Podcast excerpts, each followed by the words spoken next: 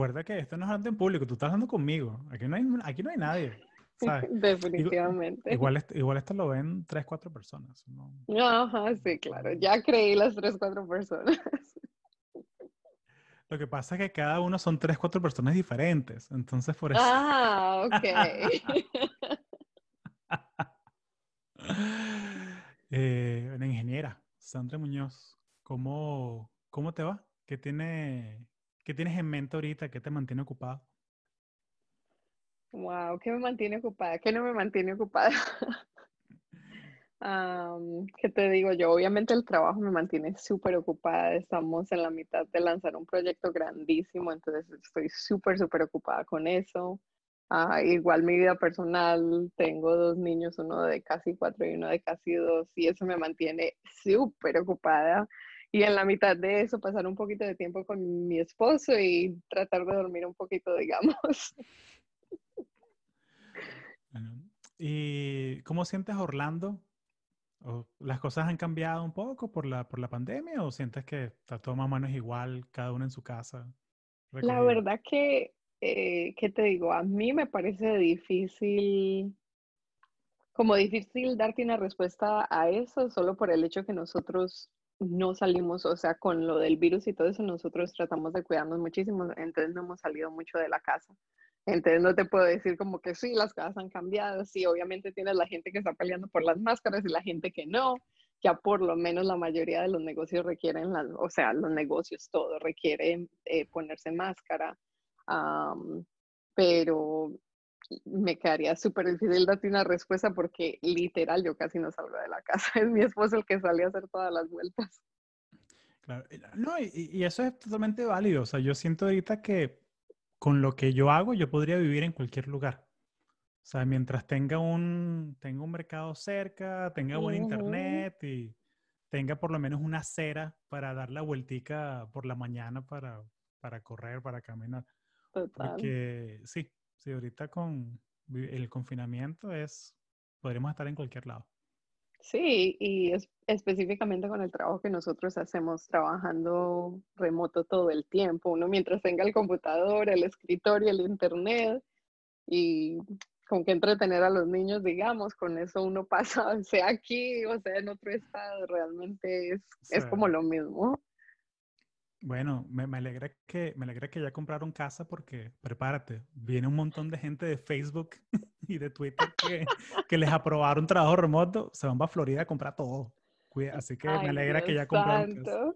Sí, no, de verdad que mi esposo mismo me estaba diciendo que aquí el mercado de las casas específicamente va a subir muchísimo solo por la cantidad de gente que está mudándose a otros estados. Ah, y como se saben que son por lo menos que un año más que van a trabajar, por lo menos un año más que van a trabajar remoto, entonces claro, todo el mundo mudándose de Silicon Valley con esos con los precios ridículos que se pagan allá. Sí, sí. Ahorita, bueno, no voy a decir a dónde me mudé, pero porque eso la gente del Patreon sabe, pero digamos que estoy pagando la mitad por un sitio tres veces más grande. Entonces es como que, entonces, ahorita es como que, y ahorita con los incendios en California es como que, we did it at the right time. O sea, o sea, como que me duele mucho con la gente que está allá y todo, y la gente que no, no tiene esa flexibilidad. Eh, pero por otro lado, como que agradecido de que, mira, o sea, que nos fuimos a tiempo, pues. Eh, porque ahorita, o sea, como que la felicidad más grande del día para mí es mi caminata de la mañana. O sea, que mira, que por lo menos estamos bien, ¿sabes? Entonces, que me digan que no, bueno, eh, puedes quedarte en tu casa, pero no salgas porque el aire está tóxico y... o sea, es como que, bueno, que... Vámonos de aquí.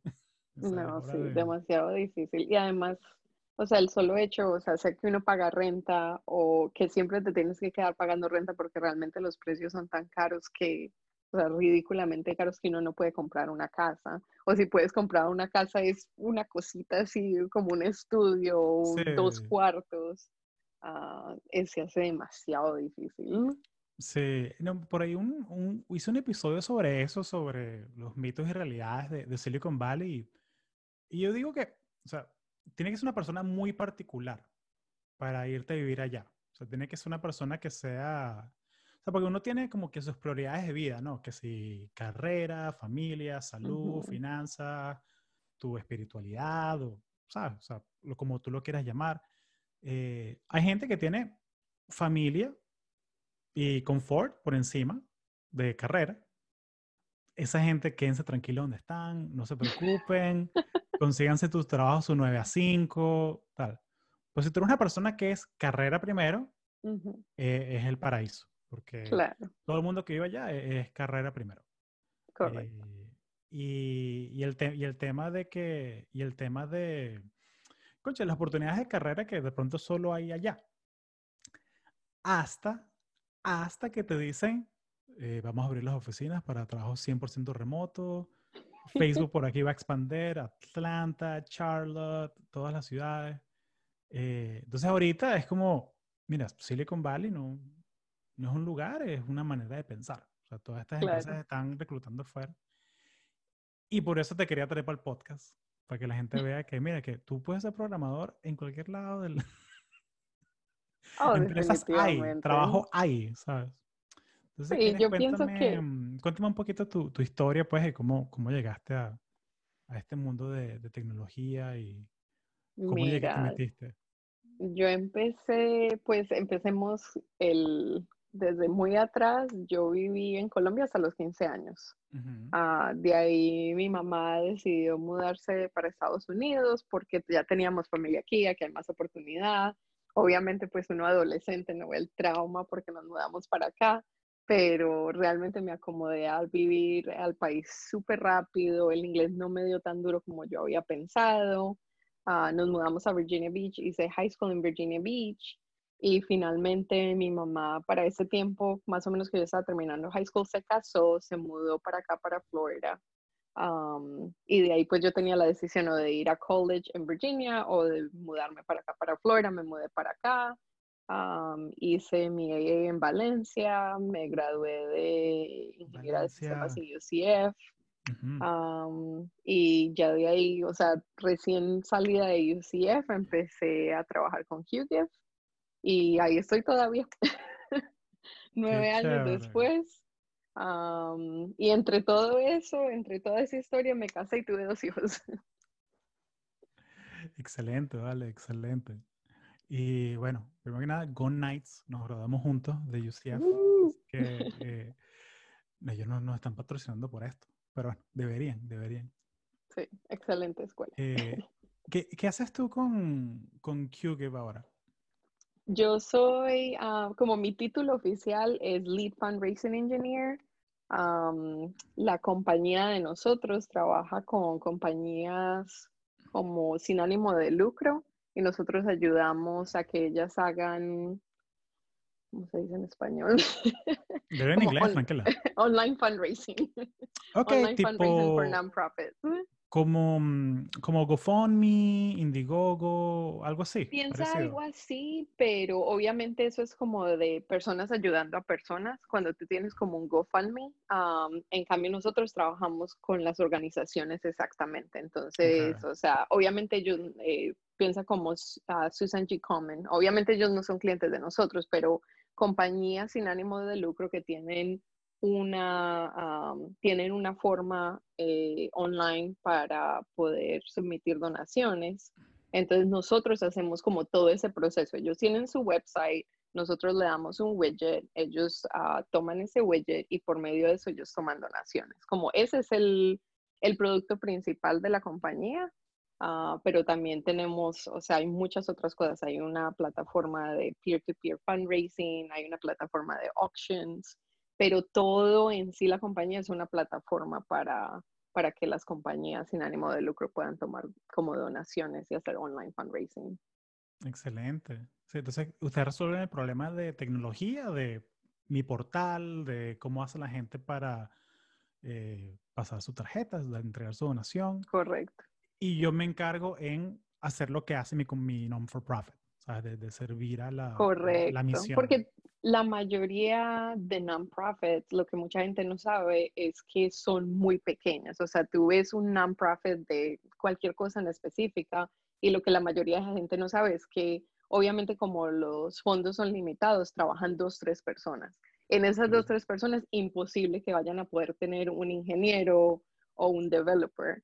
Entonces, nosotros resolvemos, como tú dices, nosotros resolvemos ese problema en la mitad, de que yo no tengo que preocuparme de, de tener mi, mi, website seguro para poder eh, tomar donaciones ni, ni, tarjetas de crédito. No tengo que preocuparme nada de eso. Ahí es donde nosotros venimos y solucionamos ese problema. Excelente. Y, o sea, ¿y tú empezaste como, como developer? Yo empecé como, yo empecé como developer recién, recién salida de la universidad. Uh, después pasé a senior developer y ahora estoy como lead fundraising engineer. Um, como lead fundraising engineer tengo un ingeniero de cuatro personas, eh, tengo un grupo, perdón, de cuatro personas en este momento. Tengo dos backend engineers, tengo un frontend engineer y una diseñadora. Uh, entonces, el equipo de nosotros en particular, de la plataforma de nosotros, nos encargamos de, de la Year Round Fundraising Form y nos encargamos de la Peer-to-Peer Fundraising Platform. Buenísimo, buenísimo.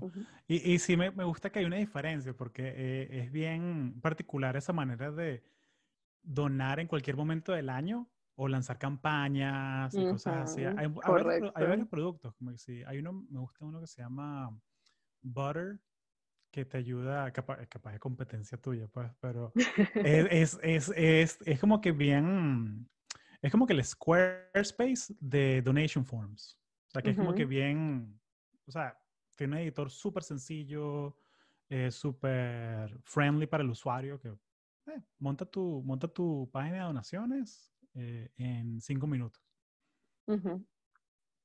Sí, la diferencia por decir con nosotros, nosotros, o sea, para que alguien trabaje con nosotros, tiene que garantizar que de verdad son un non-profit, o sea, legalmente un non-profit.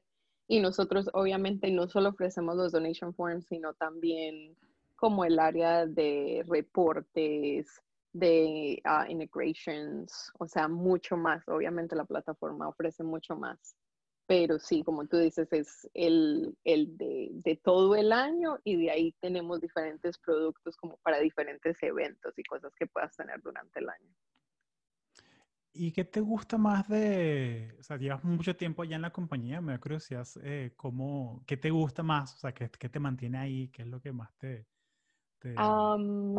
la verdad, o sea, lo que inicialmente me mantuvo ahí y me ha mantenido, y yo creo que me va a mantener por mucho tiempo, es la gente con que se trabaja, porque de verdad que en la compañía hay, los líderes son increíbles, las personas que trabajan ahí son excelentes, el, como el environment del trabajo es increíble, o sea, eh, es difícil de encontrar ese tipo ese tipo de environment en cualquier parte. Ah, y obviamente también la, la, otra cosa es la misión que tiene la compañía de ayudar. Entonces yo estoy usando lo que yo sé hacer, que lo que a mí me gusta hacer, que es código, para ayudarles a otras personas a ayudar a otras personas. Entonces eso me amarra muchísimo a la compañía. Sí, no, la, la misión es, es, clave. Así que no, no, no, estamos tratando de que la gente compre más, no sé, eh, snacks para el gato. No, no, estamos, estamos ayudando a que los for profits mantengan, se mantengan a flote, ¿sabes? Correcto, correcto. Y, y uno ver, o sea, como cuando yo empecé la compañía era bien pequeña, ya ha crecido muchísimo, pero todavía tú puedes ver el impacto de lo que, del código que tú escribes, cómo eso impacta a las compañías. Por decir, ellos piden algo en específico y nosotros como equipo lo entregamos.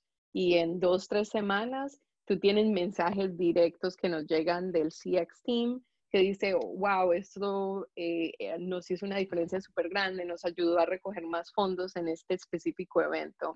Entonces uno saber que el código que uno está haciendo tiene ese impacto directo es increíble. Qué bonito. Entonces tú eres como que triple unicornio, o sea, porque mujer, latina, software developer, no, no, y, y, ahora manager de gente también, o sea, que eso es... Ya, correctamente. Y, y, y, cuáles dirías tú que son como que la, algunos mitos así de ser software engineer que de pronto la gente tiene que, que estás así enfrente de la compu todo el día, o sea, programando, o sea, Hay como que una visión de que, de que, de que es, es mucha gente muy introvertida y tal, pero que... Eso te iba a decir como lo primerito es definitivamente que uno tiene que ser introvertido. Yo no te puedo decir el número de veces que yo he estado, no sé, en una reunión o en cualquier parte. Entonces, primero que todo lo ven a uno mujer, ¿no? Entonces, ah, ¿y tú qué haces? Y yo, oh, yo soy ingeniero de sistemas. Oh, ¿y eso qué es? Y yo, oh, yo escribo código. Oh. Esa es como la reacción instantánea de que, y ya ni siquiera saben qué decir. Claro. Entonces, ah, definitivamente eso de que uno tiene que ser, pues, no sé, el súper, súper introvertido, que obviamente uno está sentado al frente del computador todo el día. Eso es una grandísima. Ah, yo, la reacción de todo el mundo cuando yo le digo lo que hago, yo, no sé, o sea, como tú dices, puede ser el hecho de que no, en, como no entro, no encasillo en ninguna parte, específicamente por lo de mujer latina eh, ingeniera, pero eso siempre es súper gracioso. Sí. Y, cuéntame cómo, cómo, si bien nos podemos poner un poquito técnicos, por curiosidad. claro, diga. ¿Cuál es el, cuál es el, cuál es tu, tu tech stack ahorita? Eh, más que todo PHP para el backend. So, la plataforma de nosotros es prácticamente todo PHP, el backend. Um, y para, para el frontend, obviamente HTML, CSS, JavaScript. Yo no te diría que soy experta en esos lenguajes que si me toca los puedo usar y puedo hacer lo que necesito hacer, pero yo específicamente me consideraría experta en PHP. La compañía en general obviamente es PHP, JavaScript, HTML ah, y eh, últimamente estamos haciendo rediseños de nuestros, de nuestros productos usando React. Y cuando, o sea, me da curiosidad porque, o sea, buenísimo, o sea, tiene todo sentido que vete para React porque, o sea, como que pones a cambiar JavaScript así línea por línea, no, vale, agarro un container y, Pero me da curiosidad es el, el tema de mm, cuando quieres aprender algo nuevo. O sea, que si, porque hay cualquier cantidad de frameworks y siempre salen cosas nuevas. Y me da curiosidad cómo, cómo haces tú eh, para aprender algo nuevo, rápido. O sea, sobre programación, algo técnico, foros o, qué, usas? Yo específicamente aprendo mucho haciendo. Entonces, si yo quiero aprender algo nuevo, me vas a ver viendo videos como, eh, o sea, videos en YouTube o de donde sea que estoy sacando los recursos. Y por decir, si es un framework o un, un lenguaje de programación, me vas a ver jugando con él. Entonces yo veo un par de videos, ok, ya sé más o menos cómo funciona y me meto a a escribir código o a cambiar cosas. Para mí, el hands-on learning es la forma más fácil de aprender algo rápido. Como, como te digo, eh, como una anécdota personal, cuando yo empecé en QGIF, a mí me contrataron para escribir PHP.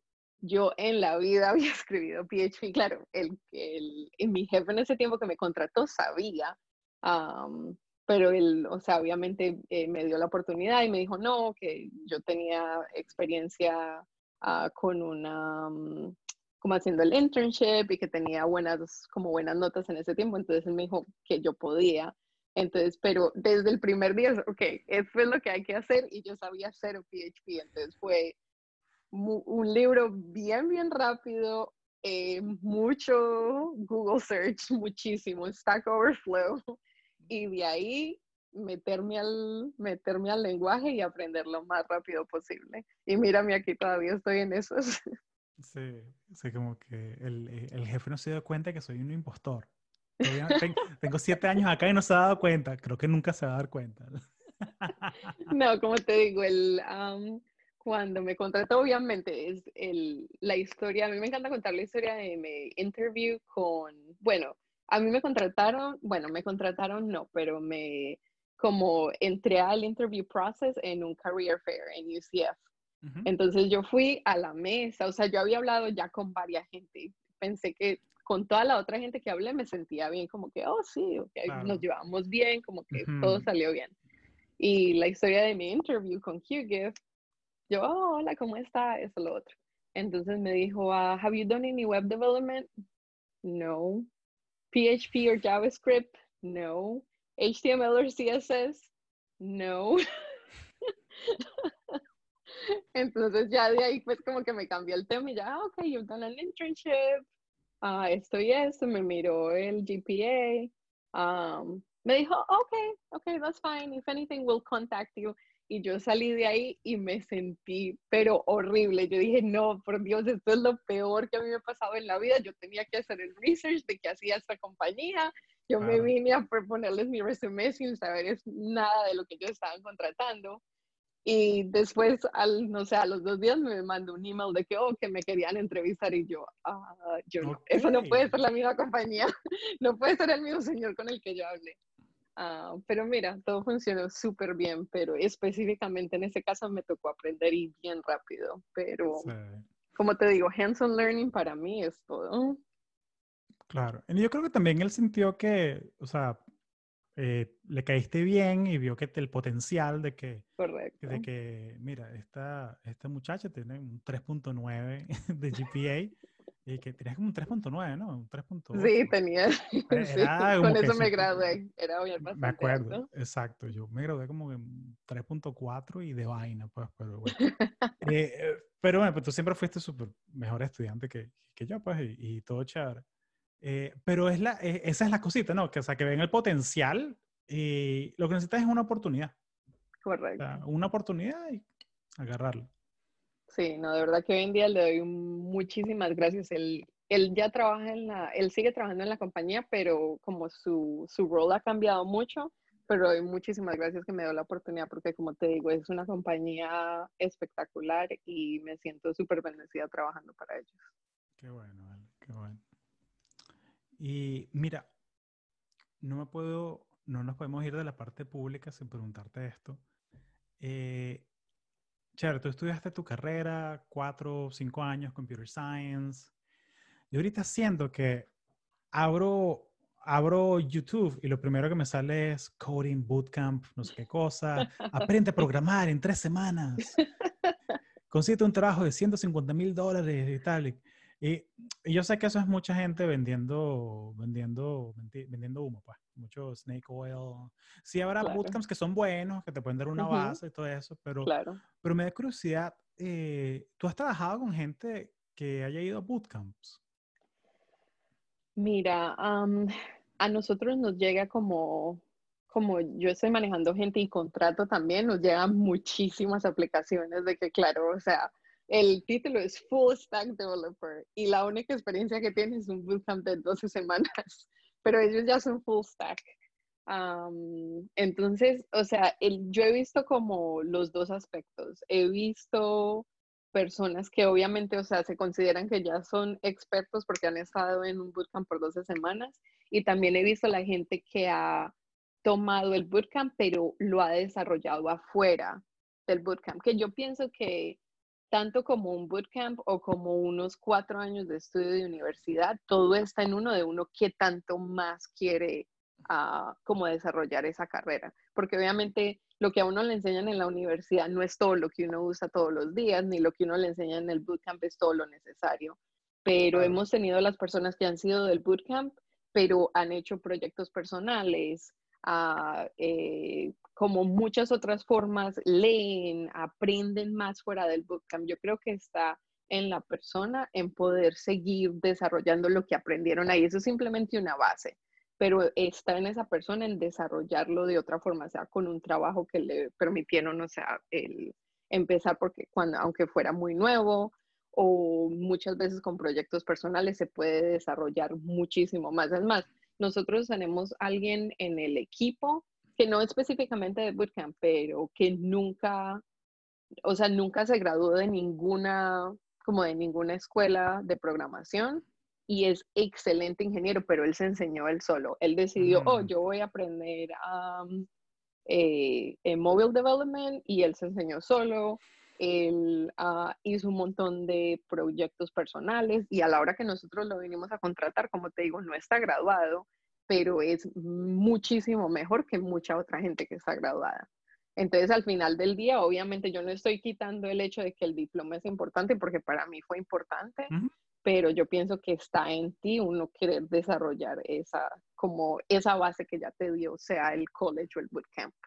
Pero sí, que, que, que, vemos muchísimo el full stack developer después de tres y cuatro semanas, definitivamente. Sí, sí, o sea, tú quieres ver un portafolio diverso y que se vea Correcto. que, que se vea que, oye, que le metiste tiempo a esto, que, que no es como que solamente el capstone project que hiciste del, del, bootcamp, ¿no? O sea, que sea... sí, sí, porque eso es la cosa también, el personal project es el, el, el proyecto que ellos hicieron en el bootcamp también. Entonces, cuando tú ves eso, o sea, no le vas a dar, no, no vas a tener el, el, trabajo que estás buscando solo por, porque te metiste 12 semanas a un bootcamp.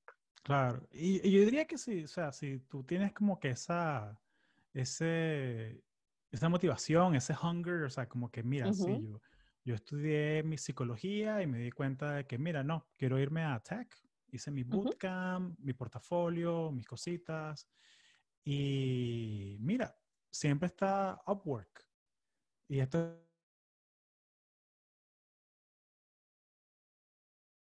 busque proyectos un poco más pequeños y puedan, ¿sabes? Como que desarrollar ese músculo de, de hacer development. Es lo que yo te decía, es, está definitivamente en la persona de tomar esa base y just run with it y desarrollar eso muchísimo más. Buenísimo. Tú que contratas gente, eh, ¿cuáles son los errores más comunes que la gente comete cuando están entrevistando para eh, un rol de junior dev, junior developer? Eh, como que, que tú veas que como que me gustaría ayudarte, pero no puedo porque te estoy entrevistando. ¿Te viene a la mente algo? Sí, específicamente yo pienso que es súper importante como un consejo, no para un junior y sino para cualquier persona, de hacer el research de la compañía. O sea, si, si tú ya tienes, no sé, aunque sea un, el primer phone interview, haz un poquito de research de qué hace la compañía, ¿no? Porque entonces si a ti, una de las preguntas que yo siempre hago en, en el primer como phone interview que hago es, eh, why QGIF? por qué, o sea, por qué le interesa a la compañía. Si tú no tienes una buena respuesta para eso, me dice que tú ni siquiera tomaste el tiempo para buscar de qué era la compañía. No, thank you. So, esa es una, una en específico. Um, la otra es poner tanta experiencia, o sea, o por, por nombrar tantas cosas en tu resume que realmente no tienes experiencia. O sea, yo pienso que es mucho mejor. Yo sé que la gente obviamente está buscando una oportunidad y entre más keywords tú tengas en tu resume, pues de pronto más fácil te llaman para un interview. Pero cuando tú tienes ahí tres otros lenguajes y yo te hago una pregunta de cualquiera de esos y no eres capaz de contestarla, yo pienso que eso es súper, o sea, con eso ya tú estás descartado del, como del, del interview process. Entonces yo yo definitivamente aconsejaría solo poner como los lenguajes y la experiencia que realmente, que uno realmente puede, que uno realmente tiene y que realmente puedes contestar preguntas acerca de eso, solo porque tuviste una clase por seis meses por allá en, en uno de tus semestres, entonces ya, eh, ya pones el lenguaje. Entonces, eh, eso lo hace de que yo personalmente eh, prefiero las personas que honestamente, por decir, si yo hago una pregunta técnica y no saben, yo prefiero la persona que me dice, honestamente no sé, a la persona de que, digamos, si es un phone interview, tú lo escuchas que está buscando la respuesta mientras tú le estás en el teléfono, o la persona que trata de contestarte con otra cosa solo por contestarte la pregunta. Yo pienso que hay veces que uno no sabe y eso es parte o sea, hay un punto donde todos nosotros y todavía nadie sabe, nadie sabe todo. Entonces hay cosas que uno no sabe y es, y es de humano y yo mucho, mucho mejor prefiero que alguien me diga no sé a tratarme de, de dar una respuesta que no tienen idea de que, que están contestando. Buenísimo, buenísimo. Eh, excelente. Eh, ¿Algo más que te venga en la mente? Así, algún consejo para eh, la gente que tiene curiosidad sobre perseguir una carrera como developer? ¿O algo más que nos quieras compartir antes de yo, Patreon? yo específicamente le, me, me, encantaría como llegar, que ese mensaje le llegara a mujeres que están tratando de entrar al, o que están pensando entrar al tech world, de decirles que se atrevan, porque muchas veces uno se queda pensando, muchas veces dice, ay, no, es que eso está demasiado lleno de hombres, o va a ser como intimidante entrar a, a un field donde la mayoría son hombres, pero con mi experiencia en general, yo les diría que se atrevan, que, que yo sé que, que, con uno como mujer, como te digo, es más difícil porque es un campo más de hombres, porque uno eventualmente, o sea, o, o varias de las mujeres eventualmente quieren ser mamás y eso les puede afectar la carrera, pero yo pienso que si uno maneja las cosas bien, uno lo puede hacer todo. Uh, yo específicamente me casé antes de graduarme, después uh, me gradué, empecé mi empleo mientras estaba subiendo en la compañía, porque justamente fue como para el tiempo que quedé en embarazo, en ese, en ese tiempo me estaban dando mi, mi promotion a lead, lead engineer. Um, entonces yo pienso que si uno lo maneja bien y tienes el soporte como el, eh, el soporte correcto, porque obviamente, por decir, yo tengo un esposo que es eh, eh, super supportive, él me ayuda con todo, él me ayuda con los niños, uh, pero si uno tiene el soporte correcto, uh, uno, uno lo puede hacer todo. Entonces es, es una cosa de balance y no es fácil, pero yo animaría a cualquier mujer a que se meta, de, a, que se meta a, a este field. El, hay un, como una anécdota personal súper graciosa que me pasó al principio del año, uh, que fuimos a, antes de que empezara la pandemia, pues, ¿no? Cuando todavía uno podía ver gente, um, fuimos a un hiring uh, event. Entonces, claro, pusimos la mesita y en el backdrop, todo eso. Entonces, tú sabes, la gente, y fuimos a un college. Entonces, los estudiantes venían, hablaban con nosotros y uh, unos eh, vino donde mí y yo le empecé a hacer preguntas, las preguntas normales, oh, ¿qué hacen? ¿Qué se está graduando? Bla, bla, bla. Y me dijo, oh, um, hay alguien que trabaja en el producto. Y yo le dije, oh, sí, todos nosotros, porque éramos cuatro, o sea, éramos cuatro ingenieros, tres hombres, yo era la única mujer. entonces me dijo, oh, ok. Y después me dijo, oh, pero hay alguien que escribe código para el producto. entonces ya yo estaba, yo ya estaba viendo y yo le dije, sí, todos nosotros. Entonces ya el muchacho, entonces ya, ya todos como que se dieron cuenta que estaba pasando, ya él se dirigió a alguien más, se puso súper rojo, y entonces ya él después se disculpó y me dijo, oh, no, no, no, perdón, lo que pasa es que yo sé que en estos eventos también trae mucha gente de HR y todo eso, y yo después, o sea, todos mis compañeros después decían, no, yo no puedo creer lo que pasó, él cómo puede hacer eso, pero es eso, es, es ese estereotipo de que entonces si hay tres hombres ahí y yo soy la mujer, yo soy la de HR, yo no soy ingeniera. Entonces yo digo que necesitamos más mujeres, como mujeres traemos una perspectiva diferente, a una forma de pensar diferente y eso trae mucho valor al, al workplace. Entonces me encantaría ver muchas, muchas mujeres para que ese estereotipo de que si hay tres hombres y una mujer, uno es el de HR. Claro, claro. Bueno, rompiéndolo rompiéndolo una carrera a la vez y para eso está el podcast, para que la gente vea que, que hay ejemplos a seguir. Totalmente. Buenísimo. Oye, muchas gracias Sandra, lo aprecio muchísimo. No, no, no, gracias a ti por tenerme aquí, de verdad que me encanta tu podcast. No lo he oído tanto últimamente pues porque no tengo commute, pero de verdad que estar aquí es un honor. muchísimas gracias.